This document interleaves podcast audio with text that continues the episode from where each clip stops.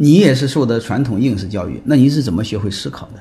第一个呢，我没那么听话。我虽然表面听话，那骨子里不大听话，所以我那个政治啊，从来没考及格过。我的语文最多是刚好及格，因为你看我的发音就知道，高考那个发音我是都不对的，天生不是什么好鸟啊，就是学习不好啊，就理科还好点，就文科是一塌糊涂。然后再后来吧，就是看了世界，看了真实的世界，就是三观碎了一地。然后就因为没洗脑洗那么深，学习成绩没那么好，所以洗起来相对好洗。念一段话，我过着循规蹈矩的生生活，从不敢有一丝的。懈怠，渐渐以为世界就这样日复一日啊！如果有一天我不小心见识了另外一种活法，另外一种价值观和对生命的态度，机缘巧合地瞥了这个世界一眼的其他面目，在三观碎了一地的同时，也羞愧自己以前的浅薄、愚昧、傲慢和粗鄙啊！这些基本上算是写我的，虽然别人写的，我基本就这样。我以前是那么粗俗、恶俗，然后傲慢，我都有。这还有一个呢，就是后来我自己创业，创业的人和没经历过创业的人，他认识不一样的。因为创业是带领几十号人往前冲，这个压力非常大。然后加上自己创业经历的又太多，然后加上呢，我又是个院长。你要是老板的话，你可以不用写，不用说，没有思想，没人要求你。但是你院长，你得要脸啊，你得有思考、有思想，还得会写，还得会讲。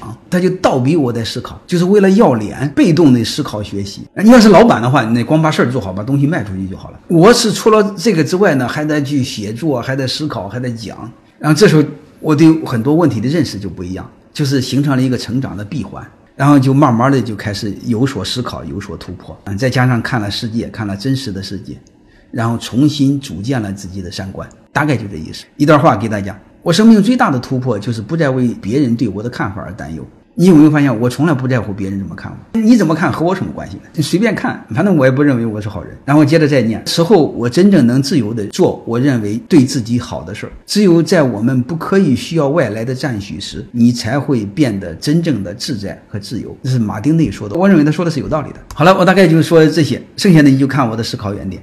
思考的原点基本上把我所有的认知的框架、认知的推理过程、各种假设。基本上都告诉了你们，那是一个系统的告诉了你们。你听完那个之后啊，你超过同龄人百分之八九十是非常正常的。我们先有一个认知吧，有一个认知，有一个框架，然后学会理性的思考，嗯，别用情绪，然后别被别人污染，那是不一样的。